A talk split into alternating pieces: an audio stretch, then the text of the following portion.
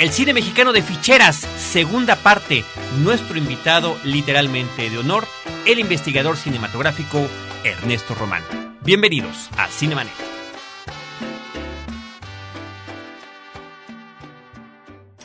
El cine se ve, pero también se escucha. Se vive, se percibe, se comparte. Cinemanet comienza. Carlos del Río y Roberto Ortiz en cabina. Perfume de gardenias tiene tu boca. www.frecuenciacero.com.mx es nuestro portal principal. Yo soy Carlos del Río y les doy la más afectuosa bienvenida a Cinemanet, el espacio que Frecuencia Cero dedica desde hace cuatro años al mundo del cine. Saludo Roberto Ortiz y a nombre de todo nuestro equipo saludamos de nueva cuenta a Ernesto Román, investigador cinematográfico, autor del libro El cine pornográfico de los noventas, colaborador en distintas publicaciones, inclusive una que mencionábamos el episodio pasado sobre películas hechas en México por españoles, pero también películas hechas en España por mexicanos. En fin, un hombre apasionado por el cine y un hombre apasionado en particular por toda esta etapa que desde el episodio pasado platicábamos y que se denomina el cine mexicano de ficheras. Nos vamos de lleno a retomar el tema justo como íbamos, este asunto que yo, que yo platicaba, ¿no? De, de ser riguroso como cinéfilo, ¿no? No vayan a pensar que en esa época yo andaba de exquisito. O sea, yo estaba viendo mis películas comerciales, principalmente estadounidenses, como La Guerra de las Galaxias, Encuentros Cercanos del Tercer Tipo, Superman, Blade Runner, Alien. Ese era el cine. Bueno, Blade Runner ya es. Claro, sí, bueno, sí, ¿no? Este, además de, Alien, de las películas favoritas y de este cineasta que es eh, Ridley Scott, que nos sigue trayendo cine además eh, en estas épocas. Este, pero quisiera pre- preguntarte, Ernesto, sobre todo para quienes no están familiarizados, a veces muchas nuevas generaciones saben del cine de ficheras simple y sencillamente por el nombre. Hemos hablado de estos desnudos, hemos hablado de esta línea que se fue cruzando poco a poco para mostrar cada vez más del cuerpo femenino a la hora de la hora qué tanto se veía y por cuánto tiempo, porque pues no era como podríamos pensar que las mujeres andaban desnudas toda la película. No, no. O sea, era, eran las bromas, eran las, las, las situaciones, los sketches que hacían estos personajes para que en algún momento llegara esa oportunidad en que la protagonista mostraba sus senos. ¿Qué tanto se veía y por cuánto tiempo? Bueno, digamos aquí nuevamente volvemos, no, yo creo que no se puede dar una regla general. No, ya Ca- sé, pero Casi, a casi a veces sí se logró que una película fuera de mucho desnudo. Por ejemplo, en el sexto sentido, la secuencia, digamos, por decirlo así, final, que dura un buen ratito. El sexo sentido, Sexto ¿de, sentido. Qué, ¿de qué? eh, De la serie del 81, con mucho, con Rosy Mendoza y Gloriela y Olga Ríos, en fin, medio mundo. Es una película que precisamente al final los protagonistas terminan en un campo nudista. Con las curiosidades que ahí lo, es chistoso. Digamos que a los hombres se les ve solamente la parte de atrás y las mujeres sí se les ve todo, ¿no? Es una especie, como alguien diría, visión machista, ¿no? Evidentemente sí hay algunas que, digamos, tardaban mucho, que yo creo que eso a veces parte como del de la trampa, ¿no? O inclusive alguien diría hasta jugar un poco al a arriesgarse al desinterés del público, ¿no? De que, oiga, ya tengo aquí media hora y no he visto Ay, no nada, pasa nada. No pasa nada. O al contrario, pasa y de repente aquí como que, oye, pues esto duró muy poquito, ¿no?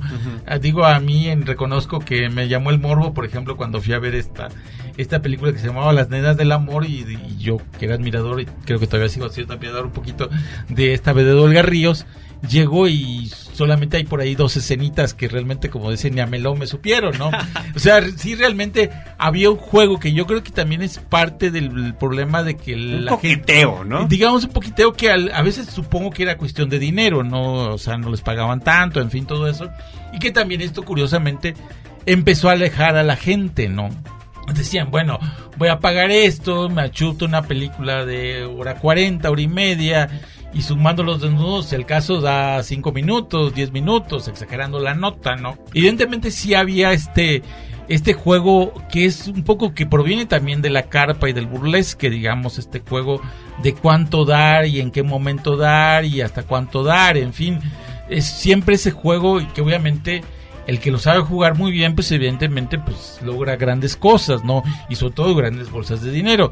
El que lo sabe jugar mal, tal vez pega la primera vez, tal vez la segunda vez, por los nombres, pero ya una tercera, cuarta vez, pues van a decir, pues ¿para qué voy? O sea, es como inclusive, ahora sí que voy a hacer un mal comercial, hay una versión que ya existe en DVD de Buenas y Conmovidas, y si alguien se emociona, porque ahí aparecen Isaura Espinosa, Lin May, etcétera, digamos como varias mujeres muy guapas, la compra y va a resultar que todos los desnudos en esa versión de DVD comprada comercialmente, legalmente, como se con todas las de la ley, no contiene ni un desnudo ni una palabra malsonante, por decirlo así, porque es una versión de tele. Está bajado el sonido. Entonces si alguien se emociona y dice, ah, tengo buenas y conmovidas y con Lin May y Saro Espinosa la compra, se va a dar la frustrada de su vida. Serán ni buenas y sin movidas.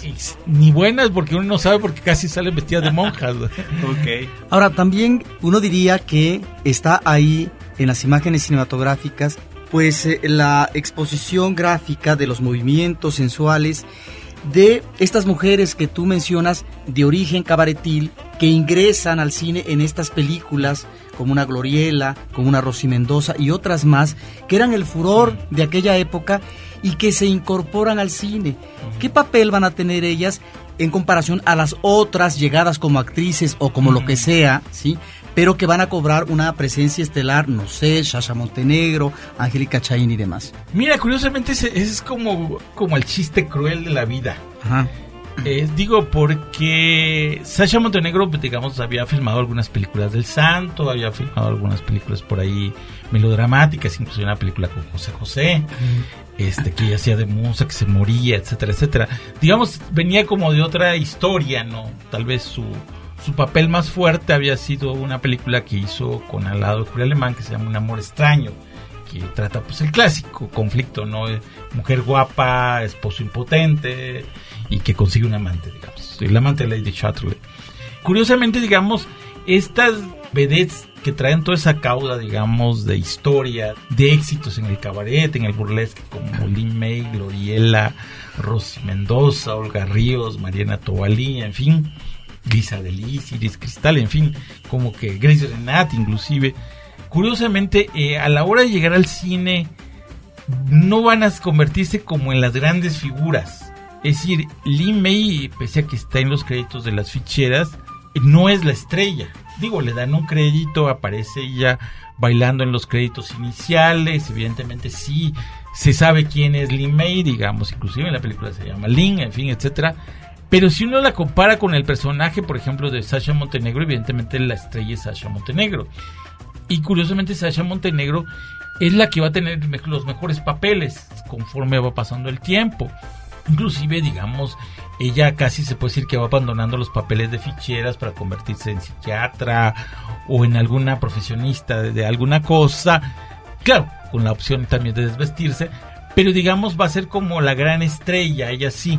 O por ejemplo Isela Vega, que ya venía como desde antes, inclusive había trabajado con Cantinflas, había trabajado, como dicen, las películas iniciales eróticas de de, del Villar, con estas cosas de las pirañas en cuaresma, en fin, todas estas cosas, digamos, ya tenía como una trayectoria aparte, ¿no? Más bien se va como a, a introyectar, por decirlo así, en este, en esta corriente, digo, en este género, subgénero, como se quiere llamar, de ficheras. Pero digamos las grandes estrellas, esas que tú mencionas y otras muchas, no, curiosamente, no van a ser las superestrellas como del, del tema, ¿no? Inclusive, por ejemplo, Gloriela, eh, buscando, buscando, si al caso, filma Los Mantenidos, por ahí burlesque, pero no dándole el supercrédito de Gloriela en el papel de, así como, como diría el maestro Fancapa, el nombre arriba del título. No pasó o Rosy Mendoza, ¿no? Que ya también ella, claro, ya también tenía su propia historia, con películas como Mauricio Garcés, inclusive llega a filmar con Juan Manuel Torres El Mar, en fin, había filmado cositas, digamos, que no, por, decir, por decirlo así, no llega directamente al cine de ficheras, como puede ser el caso de Lin May, concretamente, pero digamos, tampoco va a ser la superestrella, si al caso por ahí va a ser estrella de una película de digamos, este es el sexo sentido, que es un poco medio de la estrella. En realidad la estrella es una actriz, bueno, llamémosla así, esta actriz española que se llama Adriana Vega. Ella es no un personaje secundario, pero no es la superestrella u otra película que se llama este el, despertar del sexo que también es, es, digamos un personaje yo no diría secundario pero no es de la superestrella no inclusive en los créditos que siempre se juegan a veces queda más arriba, a veces queda más abajo. Inclusive esto lo menciona el propio Emilio García Riera en, sus en su libro, ¿no? Estos créditos de cómo es una coproducción, pues aquí tuvieron que vender a Andrés García, Rosy Mendoza, y en España pues era Josh Hilton y Sandra Mozarowski, que era la otra protagonista, en fin. Entonces sí, desafortunadamente como una especie de chiste cruel de la vida, estas mujeres superestrellas del cabaret, superestrellas del, del teatro, de burlesque, en el caso de Lima y Gloriela, Olga Ríos, Normalí, cuando llegan al cine no son las superestrellas. Digamos, yo siento que están mucho más arriba gentes como Sasha Montenegro, Isela Vega, Rebeca Silva, y ya no se diga el personaje que no hemos hablado, pero que supongo ustedes ya tendrán por ahí debajo de la manga, Carmen Salinas. Con Carmen Salinas, sí, hace ratito que estabas, que, que, estabas mencionando la cuestión de cómo él se utiliza, se ha utilizado no solo en nuestras películas, sino en el cine mexicano en general, la grosería o el efecto que crea de risa en el público. Me acordaba yo de la película Todo el Poder de finales de los noventas, donde en esta breve escena donde aparece Carmen Salinas y nada más despotrica groserías, bueno, la gente se revuelca en el cine de la risa. Nada más quiero, hacer una pequeñísima pausa para comentar eh, sobre esta retroalimentación que tenemos con nuestro público. Ahorita por el Twitter pusimos que estabas aquí con nosotros grabando, Ernesto Román, el especial de Cinemanet, que justamente además otro escucha nos pidió del cine mexicano de ficheras. Y nuestro amigo cinéfilo Edgar David Heredia Sánchez nos dice, bueno, si buscan ustedes en internet, si ponen en Google cine de ficheras, encuentran eh, páginas donde eh, hablan de ese cine, inclusive se ponen algunas de las escenas y él nos manda una en particular que es cinedeficheras.blogspot.com donde se menciona la película y se pone alguna escenita y bueno, hay todo un historial de estas películas en línea. Gracias Edgar David por esta colaboración a través de este medio y una referencia más que puede tener nuestro público antes de hablar de, Carmen Salinas y su papel en estas cintas, eh, un poquito qué bibliografía, porque has, eh, tocado algunos eh, textos que podría consultar nuestro público interesado en ese tema. ¿Qué bibliografía recomiendas? Bueno, desafortunadamente no hay una especializada, digamos, hay referencias en varios libros, la propia historia de Emilio García Riera, por su carácter, digamos, de ir con año con año y afortunadamente ya llegó a los 70 porque luego estaba muy retrasado, pero afortunadamente ya ya rebasó, ya rebasó y o sea, ya casi anda por los 80 entonces digamos ya ya cubre, entonces por lo menos ahí hay una ficha. Claro, el problema es identificar todo este montón de DVDs que salen en las películas, entonces a veces no, no están identificadas todas, pero digamos en términos generales está bastante bien las fichas, la sinopsis, en fin, algún comentario, repito estos comentarios que a veces parecen de tía solterona, ¿no? O de cinéfilo exquisito, ¿no? Ajá. Pero digamos, hay una referencia, la crónica antesolemne de Francisco Sánchez, que ya tiene Así se llama, la crónica antisolemne. Que obviamente es una historia del cine mexicano y obviamente dedica un, un, si no me recuerdo, un capítulo, dos capítulos a este cine, precisamente donde habla de las ficheras, de los cómicos albureros, digamos, y obviamente también el repaso que ha hecho Jorge de la Blanco a través de sus críticas cinematográficas en este diccionario del cine mexicano del ABCD. Y no sé en qué ya vaya. Eh, eh, en, la condición del cine mexicano es justamente donde él toca. Inclusive en alguna portada tiene inclusive un póster de una película de ficheras que está ahí con muy simbólico, digamos, de lo que pasa, ¿no? Entonces, no hay un libro todavía, desafortunadamente, pues sobre el tema. Está, ahí está, esperándote. El problema es encontrar editor y derechos de imagen, en fin. que obviamente sin un libro de ese, tipo, sin imagen. No, por favor. Debería de venir en el mejor papel ilustrable. Exactamente. Este, títulos de películas. Los hemos pasado, eh, ¿no? Has, mencionado algunos. ¿Cuáles son así como que los que recomendarías al interesado? Las que hay que ver de cine de ficheras son estas. Eh, ¿Cuáles son las estrellas o los protagonistas de este cine? ¿Quiénes son esos directores? Quiénes son esos cómicos y quiénes son esas vedettes, ¿no? Bueno, directores fue pasó medio mundo desde Miguel M. Delgado, que ya traía toda una historia con Cantinflas, digamos, iba a seguir haciendo cosas. Él es un cineasta, digamos, con oficio, alguien diría. Tal vez por eso las dos primeras fueron bastante diferentes o un poquito mejores que las demás. Obviamente la obligada referencia es la filmografía tanto como actor, guionista y director del Güero Castro. Sobre todo a partir obviamente de, de la película Las Ficheras, ¿no? Porque él también tiene una buena historia detrás. Él prácticamente empieza en la final de los 40 como actor, trabajó clavillazo, en fin, o sea, también un poco hay que perderse en esa parte, ¿no? De los 70 en adelante es como obligado, digamos, si alguien quiere adentrarse en este tema, ahora sí que tiene que buscar, eh, ahora afortunadamente con esto de internet, el no, poniendo el nombre del Víctor Manuel el Güero Castro, y ahí como casi tiene todas las posibilidades de encontrar datos o, o películas o referencias, en fin. Son como, lo, yo diría, el obligado, casi el paradigma, ¿no? El otro sería, digamos, abriendo, como decía, este panorama del tema hacia un poco los ochentas y tal vez ya no tanto fijándose en el cabaret, en fin, todo esto. Estaría también, digamos, lo que hizo Martínez Solares, tanto el, viejo director, digamos, en sentido de reconocimiento de, su talento, eh, las que hizo con Tintán, pero las que hace a partir de los años 70, 80 con Alfonso Sayas y que obviamente también ahí participan sus hijos, tanto con productores, en fin, hay toda una serie, digamos, de entrelazamientos, hay productores, guionistas, en fin. Es otra saga importante, los Martínez Solares. Yo me quedaría con ellos como casi, casi, ahí tienen como lo, elemental o la clave, ¿no? Obviamente los cómicos, pues está el Lalo el Mimo, que ya también traía, como decía, su rato.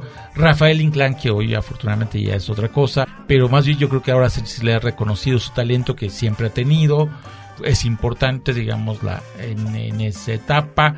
Obviamente los, ahora sí que los flacos, Flaco Ibáñez y el Flaco Guzmán, que son importantísimos. Raúl Padilla Chóforo, son, yo diría, importantes y otros, digamos, que son circunstanciales, un poco a veces por la muerte, el caso de Arapos, que solamente participa en dos, porque fallece prácticamente antes de casi que se estrenen las ficheras, pero sería importante por toda esta saga, digamos, previa. Y obviamente, pues Tuntun, que bueno, va a seguir trabajando.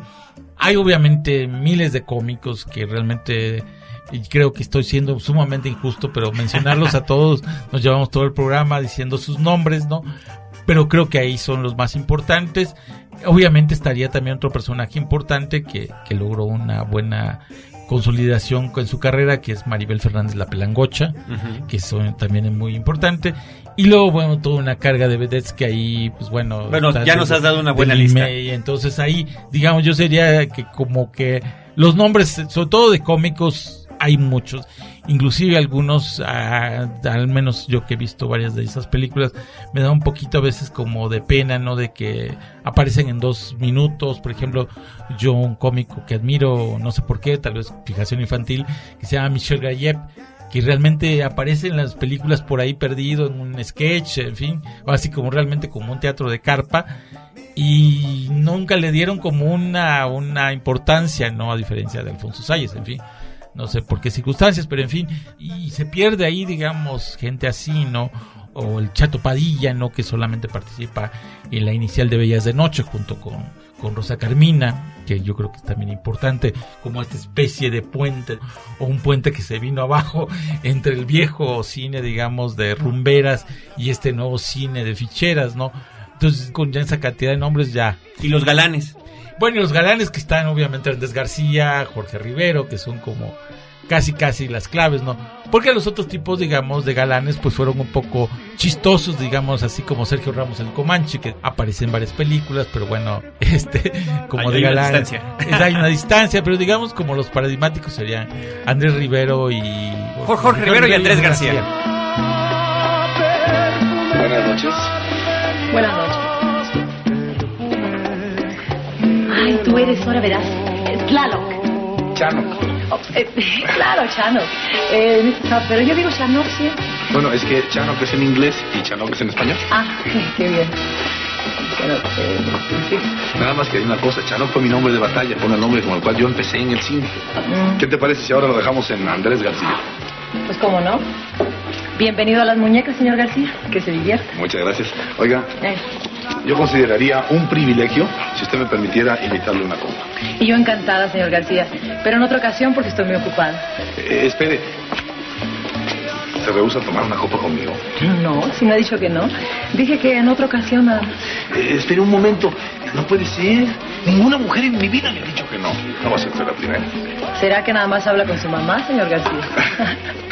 Qué buen chiste. Oiga, me gustan las mujeres con sentido del humor y guapas así como usted. Pero, ¿se da usted cuenta que se lo está pidiendo el símbolo sexual del cine? Pues que no era Mauricio Garcés. Era. Cinemanet está de intermedio. Regresamos en un instante. Ahora, diseñar y hospedar su página web será cosa de niños. En tan solo cinco pasos, hágalo usted mismo sin ser un experto en Internet. Ingrese a suempresa.com y active ahora mismo su plan. Suempresa.com, líder de web hosting en México. Lo mejor del diseño y las artes gráficas lo encuentras solo en CMYK, un podcast de frecuencia cero. La vida vista desde el fascinante mundo de los colores. www.frecuenciacero.com.mx Cinemanet. ¿Qué tienes, Lorenita? Ya no llores. A mí me pasó lo mismo, Lore. Mi viejo se mató en un accidente aéreo. Y no era piloto, ¿eh? Era albañil. Fíjate que se vino desde un cuarto piso de puro cicote el güey. Cayó arriba de un camión. ¿No crees que el pinche chofer le quería cobrar el boleto? Oye, Corcholata, tú conoces a todas estas pinches viejas, ¿verdad? Mira eso. Mira nada más eso. Qué vergüenza. ¿Con qué cara voy a salir allá afuera? A ver. Agarraba parejo, ¿verdad? Pues al menos a mí nunca me fajó, manita. Y mira que yo le tenía ganas. Conmigo no te hubieras enojado, ¿verdad? Amor perdido. Si como dicen, es cierto que vives dichosa sin mí. Vive dichosa. Retomando el puente que tú dices que podría ser forzado, a lo mejor podríamos encontrar alguno en una película, no sé si ya de las últimas, que es Noches de Carnaval.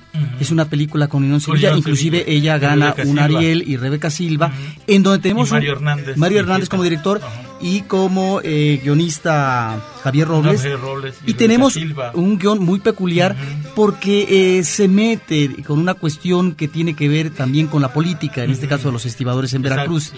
No sé si nos puedes platicar un poco de esa película, si es que es peculiar, y también esto que se nos quedó un poco de lado, que es un personaje dentro de la cauda de personajes secundarios, pero que es sintomático, el de la corcholata, interpretado por Carmen Salinas. Bueno, digamos, yo diría que el, el caso de Noches de Carnaval es como un- una utilización, una buena utilización, digamos, de una, no una temática, sino tal vez de una, de una especie de tema.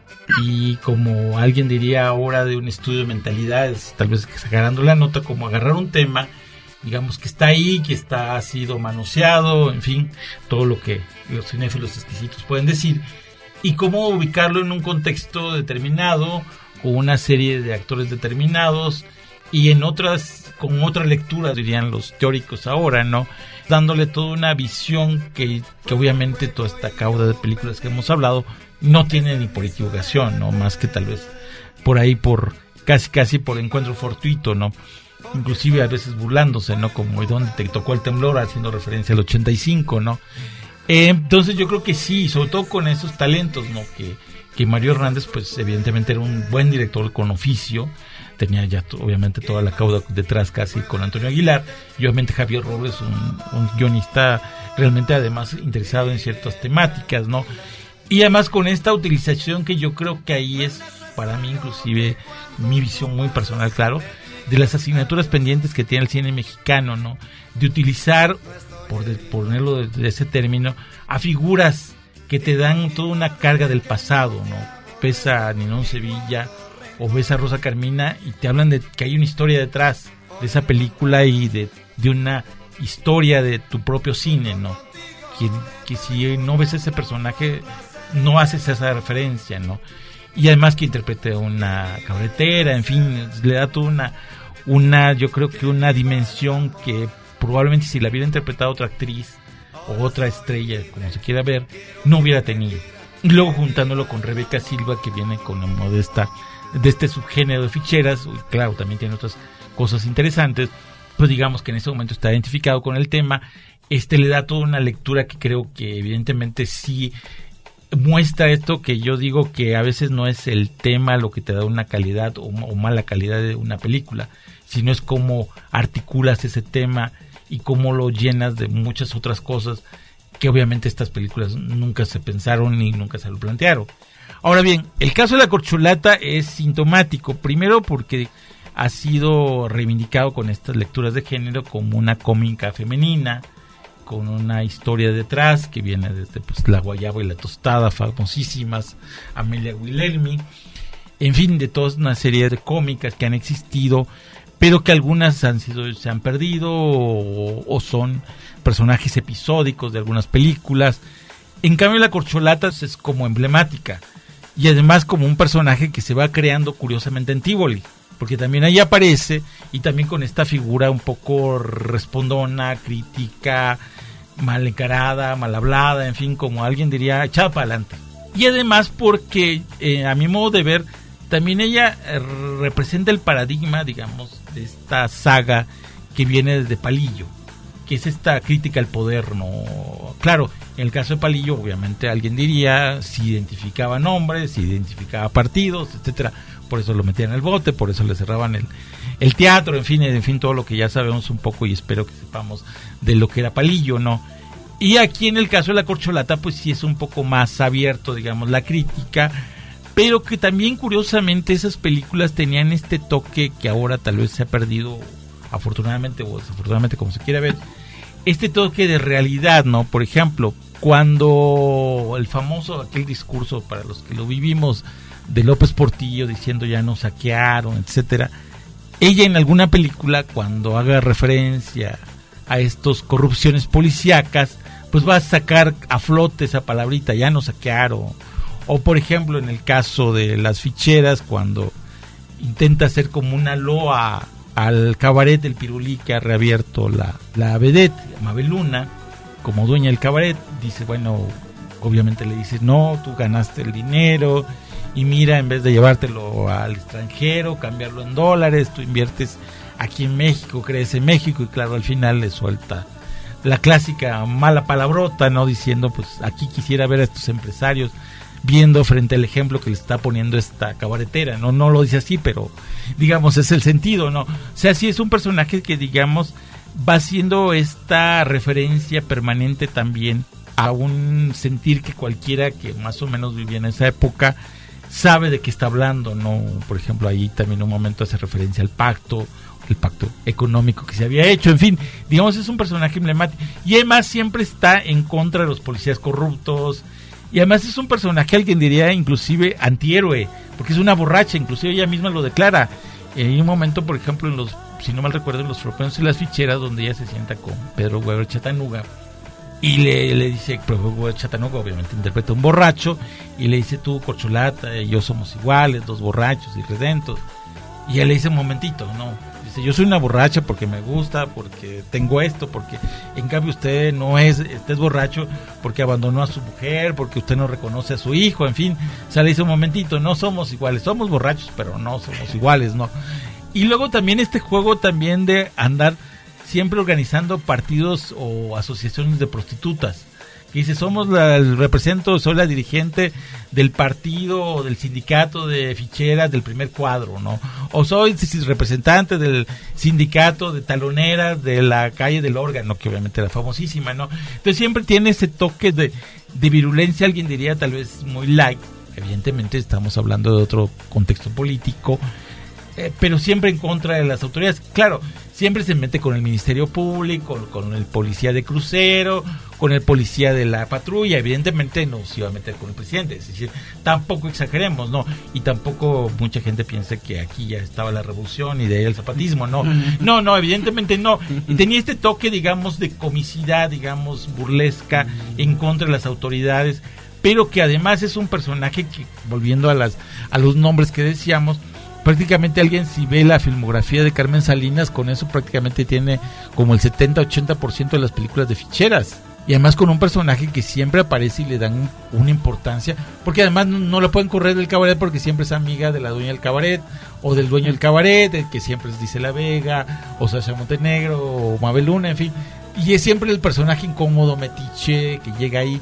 Y además en un lugar, lo que decíamos hace poco, lugar de mujeres bellas, guapas, prontas al destape, pues llega esta mujer chaparrita, gordita, mal vestida, fea, que me perdonen la señora Salinas, este, era como el, el negrito en el arroz, ¿no? Pero que es un personaje clave en, en este cine de ficheras. Claro, por, por eso mismo, además.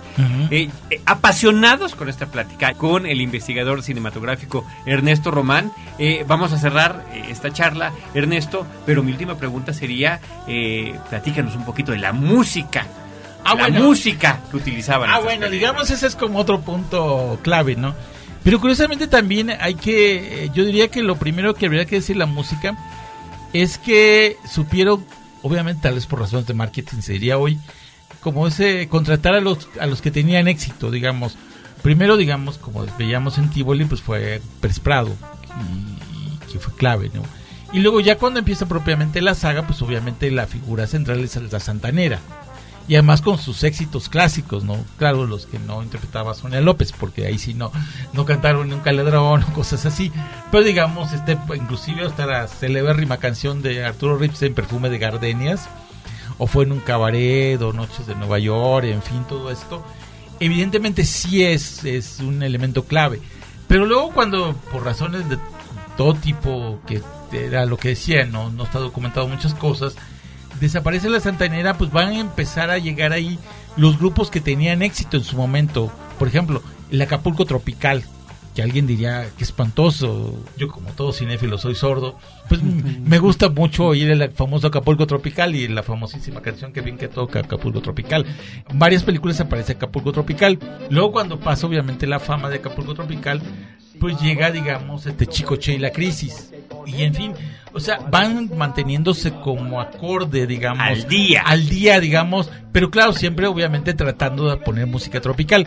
Claro, esto lleva a contradicciones muy chistosas que luego alguien diría, si nos pusiéramos exquisitos surrealistas.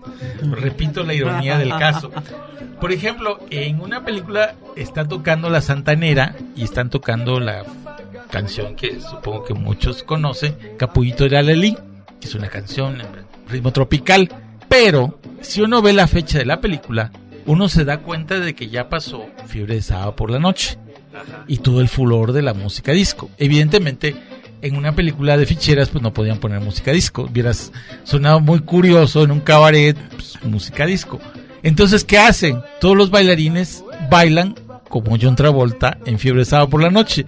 Entonces se ve aquello realmente rarísimo. Digo, aquí te tendría que ya filmar eh, la versión mexicana de Tony Manero, la película chilena maravillosa que se estrenó hace poco. Digamos de cómo se entró, entra esta figura de, de John Travolta y en una película de ficheras, como no podían, pues sí están tocando música tropical, pues están bailando música disco. Entonces se ve de lo más chistoso. Y luego, pues obviamente después va a llegar el famosísimo Pepe Arevalo, ¿no? Pues con todas estas canciones. Entonces, en ese aspecto siempre estuvieron, digamos, al día en este toque de canciones, ¿no? Y claro, tocando como los repertorios clásicos de lo que se podría llamar de esta música del Caribe, digamos, o inclusive del bolero tropical, ¿no? Escuchar el soundtrack de todas estas películas es encontrar como todas las canciones clásicas de Amor Perdido, en fin, todas estas canciones que que claro, alguien diría, bueno, Amor Perdido no la canta pues este ni Celio González ni Daniel Santos, sino la canta Tropical, pero bueno, ni modos, ¿no? Pero en ese aspecto sí estuvieron, digamos, yo siento muy bien acompañados, claro, alguien me diría, chico, che, guácatela. Pero bueno, si seguimos dentro de esta corriente de gusto popular, sí, evidentemente sí es un elemento clave. Pues muy bien, yo creo que había, había, había que mencionarlo y, y yo creo, Roberto Ortiz y estimable público, que le agradecemos a nombre de todo el equipo eh, esta presencia, esta plática, esta charla, reitero yo, apasionada y quisiera jugar con el término reveladora sobre el cine mexicano de ficheras. ¿Algún comentario final, estimado Ernesto?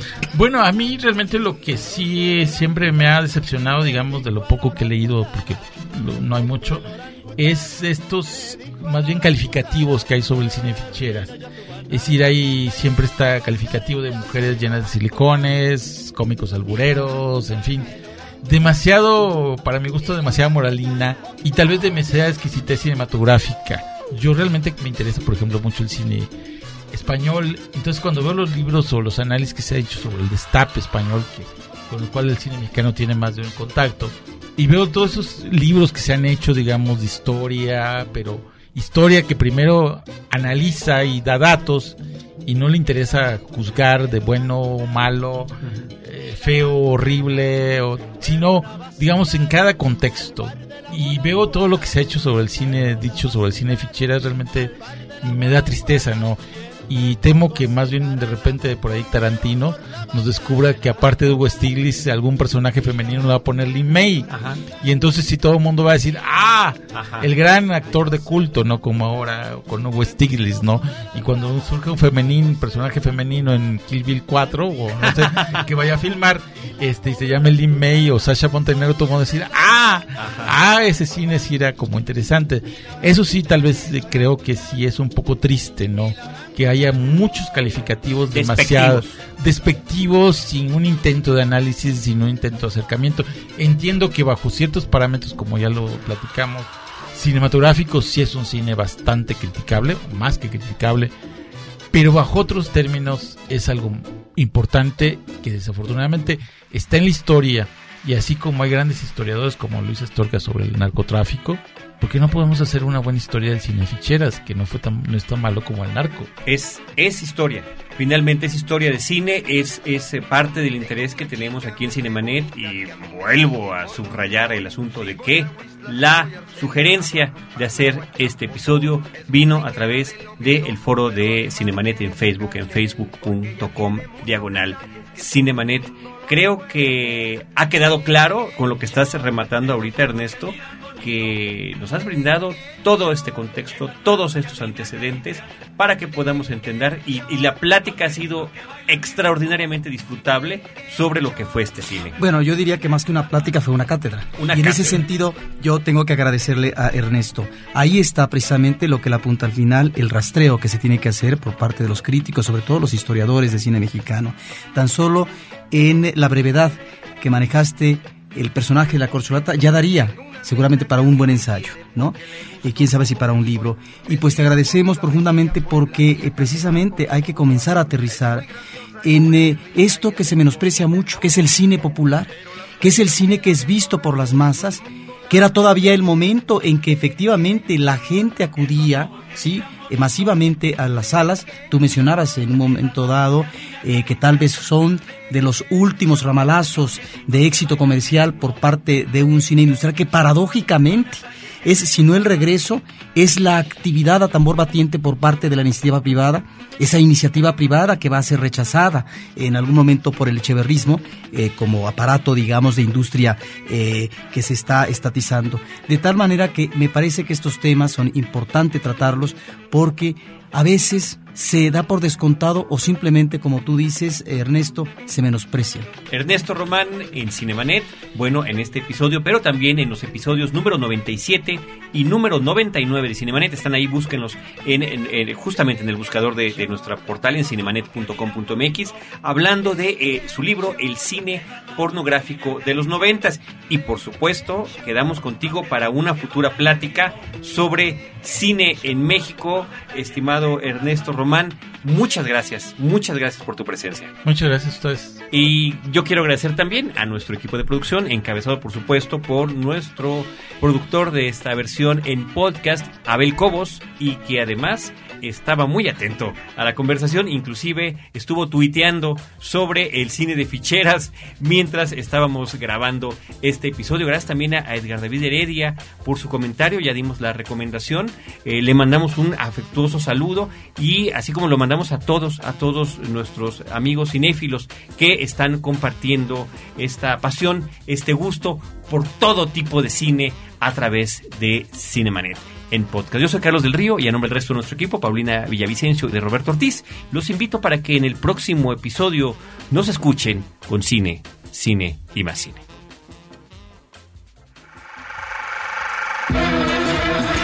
Cinemanet termina por hoy. Más cine en Cinemanet. Frecuencia Cero, Digital Media Network, www.frecuenciacero.com.mx. Pioneros del podcast en México.